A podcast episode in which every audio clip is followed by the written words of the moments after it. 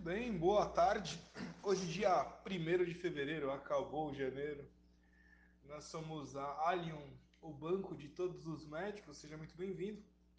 Eu sou o Solomon von Heckelstein que vos fala. E me perguntaram, né? sempre alguém pergunta alguma coisa, perguntaram sobre qual é a melhor proteção contra a inflação. Essa é uma pergunta clássica. E aí veio ainda, né? O ouro ou o petróleo? Eu achei interessante a pessoa perguntar sobre petróleo. Né? Uh, vamos lá. Uh, agora em janeiro, que acabou, a gente vê uma, observou uma reação do ouro em relação à inflação. E ele tem sido comparado ao do petróleo. Uh, obviamente está passando num período mais desafiador da economia dos Estados Unidos, isso sem gente remeter desde 65 a 82. Né? O Federal Reserve ele está planejando de 3 a 4 aumento, do, aumento de juros esse ano, com 25 pontos é, base por rodada. É, e alguns, né, o Fed de Atlanta pode falar, se, ou se fala, em até 50 pontos. Com o Fed relativamente agressivo hoje, a gente não está nem perto do período de Paul Volcker dos anos 80, quando as taxas estavam em uma alta anestesiante de 20%. É compreensível que os especuladores queiram vender a baixa do ouro, que na teoria iria sofrer com taxas crescentes.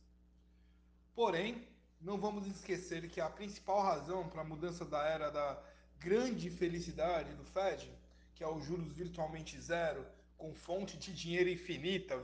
Lembre-se, Greenspan, né? E se você lembrar agora há pouco também, com, no Brasil, né? Governo da Dilma Rousseff e do Luiz Inácio, uh, é a alta de inflação no seu patamar em 40 anos. Então, uh, vamos observar que estamos partindo do mesmo período de pressão de preços sufocantes que o Volcker encerrou. Então, você tem ali um choque. A gente está falando de ouro e petróleo, né? Realmente, se é a inflação que estamos combatendo, o ouro não deveria estar à frente dessa luta, pelo menos da perspectiva de commodities, dada a posição do metal precioso como proteção contra a inflação. Aí vem os ursos do mercado, né? Você observar que é negociado no mercado. Então os ursos dizem absurdamente não. Eles parecem obstinados em forçar o ouro para os níveis inferiores das casas de 1.700 dólares e 1.600 dólares, citando os rendimentos do Tesouro dos Estados Unidos e o dólar, que pode continuar em forte alta no meio tempo, enquanto o Fed tenta subjugar o monstro da inflação. Uh, embora esse argumento se sustente em parte, a resistência do ouro enquanto reserva de, reserva de mercado ou reserva de valor ao longo do tempo não pode ser subestimada. Qualquer um que tenha é, comprado barras de ouro reais pode confirmar o prêmio considerável associado a elas. E como elas estão distantes das negociações de futuros da COMEX de Nova York. Se isso não for respeito pelo valor do metal precioso, não sabe o que é. Como é que eu posso deixar mais claro? Quem já comprou ouro de fato e teve em casa, viu a valorização do ouro. Diferente de quem compra o papel. Né? Você pode comprar o papel futuro das ações e tê-lo em casa, eu acredito que até tê-lo em casa, ele é muito interessante porque você você tem ali a materialidade do dinheiro e é um dinheiro que se valoriza o tempo todo e é um dinheiro com histórico, né, de valor. Né? Você voltar na história, o ouro sempre foi disputado. Uh, eu peguei aqui um, um artigo que vai tratar isso, né? Vou botar aqui entre aspas uh, o texto. O Fed pode elevar as taxas somente duas vezes antes de fazer uma pausa para observar o seu efeito. De forma interessante, o chefe do Fed de Minneapolis, Neil Kashkari, sugeriu um intervalo no ciclo de altas durante a primavera do hemisfério norte, a fim de determinar o progresso feito pelo Banco Central. O ouro provavelmente estará novamente em alta até maio, enquanto o Fed tentou se agarrar ao seu outro mandato, que era o de expandir a economia por meio de empregos. Ainda que aumente os juros, e tente reduzir seu balanço massivo, não será uma guinada suave, e os touros do ouro buscarão ganhar com os passos em falso do Fed e qualquer consequência econômica. O Fed acabará lançando os Estados Unidos em uma recessão se for muito agressivo no aperto, exatamente como foi acomodatício, acomodatício demais com a chamada flexibilização quantitativa, o FK, FQ. Uh, o tombo do dólar em uma recessão inflacionária, por sua vez, o ouro. Uh, a relação entre os rendimentos do tesouro e o ouro é uma invenção de Wall Street para controlar os preços do futuro do metal. Elas não representam uma boa correlação com os futuros na COMEX, já que não é possível comprar o ouro de verdade sem um prêmio pesado, que é o que a gente falou ali em cima.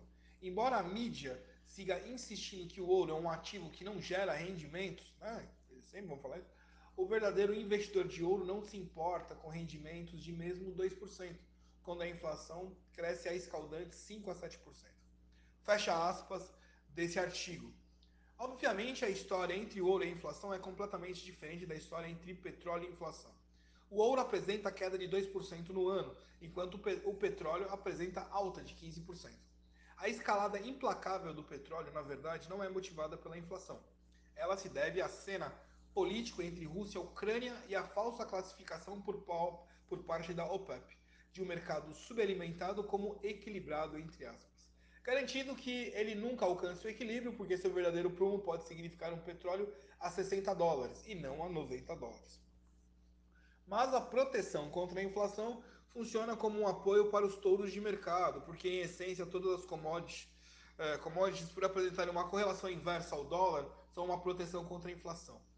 Mas a verdade é que o petróleo é possivelmente o pior hedge para a inflação. Comprar ouro por si não contribui para a inflação, mas com o petróleo a história é completamente diferente. Sendo a commodity que literalmente alimenta e move o planeta, o petróleo é indispensável para a mobilidade do mundo. Ele é a commodity subjacente a quase toda atividade comercial. Preços de petróleo mais altos levam a preços mais altos de alimento, gasolina, roubo e praticamente todos os itens essenciais. É desonesto dizer que comprar é, petróleo é uma proteção contra a inflação, quando sua compra, na verdade, ajuda a fazer o preço desse petróleo subir. Chame apenas de oportunidade de lucro no mercado otimista. Tudo bem, mas não use a desculpa de que é uma proteção contra a inflação, aos ditos hipócritas, os gurus de mercado que a gente vê. Preço do ouro e perspectivas técnicas. Vamos lá. O contrato mais ativo do ouro da Comex de Nova York para abril fechou em queda de 8 dólares e 40 centavos ou 0,5%, aos 1.778,80 dólares por onça. É, por onça, né? Nos dois pregões anteriores à sexta-feira, a referência de contrato futuro do ouro caiu quase 60 dólares no total. Isso entregou ao contrato uma perda semanal de mais de 2%, praticamente apagando os ganhos consecutivos das duas últimas semanas. No início da semana, o contrato de um mês superou 1.854 dólares, que é o seu nível mais alto desde novembro, e uma ruptura convincente de resistência uh, entre 1.830 e 1.835. A queda o levou para baixo desse nível, tornando a escalada subida uh, mais íngreme para o ouro, Sunil Kamar Dixit, que é o estrategista técnico da Charting.com, disse que a atividade de preços ao longo da semana mostrou que a próxima movimentação de ouro vai depender de uma grande parte da reação dos mercados ao patamar de 1.780 dólares, quer ele seja um ponto de ancoragem ou de ruptura. Pode haver uma reversão de curto prazo, levando a uma nova de 1.797 isso usando Fibonacci, ou 1811 no exponencial móvel de 50 dias, ou 1818 numa média diária na banda de Bollinger. né? Desculpem a, a, tecnicidade dessa frase, mas se tiverem alguma dúvida, deixa, deixa a pergunta aí, eu explico os três, né? O Fibonacci, a móvel e a diária de Bollinger. Mas uma ruptura em sustentação abaixo de 1780 irá estender o momento bearish, que é a subida, né, o momento de, de ur, uh, urso, né, expondo 1768, nível uh, 61,8% de Fibonacci e 1735 dólares. Ele disse que a, que a sequência inicial de alta acima uh, de 1850 dólares parecia uma vitória decisiva, mas isso mais tarde se revelou uma piada escrita pelos ursos. Uh, alimentado pelo anúncio agressivo do Fed de um aumento de juros em março, o colapso relâmpago de ouro assumiu diversos níveis de suporte desde então. O fim pode ainda não ter chegado. E vamos lá falar do petróleo. A atividade do mercado dos preços de petróleo. Há poucas épocas melhores na história da negociação de petróleo para ser um touro do mercado do que hoje. Os preços da commodity registraram a sexta semana seguida de ganhos, com o Brent, que é o referencial global de preços, atingindo um novo pico de 90 dólares por barril. A última sequência foi alimentada mais uma vez pela cena político de conflito Rússia-Ucrânia, além da próxima reunião da OPEP, OPEC, eu insisto na OPEP, né, mas é OPEC, a aliança de produtores de petróleo que nunca deixa de proporcionar sua própria dose de drama para manter os preços do petróleo acesos. Entre aspas, no fim das contas, tudo que vejo me diz que o petróleo pode subir mais. Isso quem diz é Scott Shelton, que é o corretor de futuros do petróleo da ICAP, é, na Carolina do Norte. Os refinadores podem buscar barris a esse preço, as margens justificam, segue o jogo, ele acrescenta ainda um preço estável mais baixo seria mais adequado a essa história, sugerindo obviamente o excesso nos preços. O Brent alcançou o nível mais alto em 8 anos, 90,25 por barril, antes de fechar com alta de 0,69 centavos, ou 0,7%, a 90,03. Na semana teve aumento de 2,4%, enquanto o ganho acumulado das, 10, das 6 semanas foi de 22%. No ano em si, o Brent apresenta alta de 14%. Petróleo WTI, que é a referência de petróleo nos Estados Unidos, fechou em alta de 0,21 0,21 centavos de dólar, ou 0,2%, a 86,82 dólares americanos. Né? Na semana, o WTI teve aumento de 2%, enquanto o ganho acumulado das seis semanas foi de 23%. Desde o início de 2020, ele subiu cerca de 15%.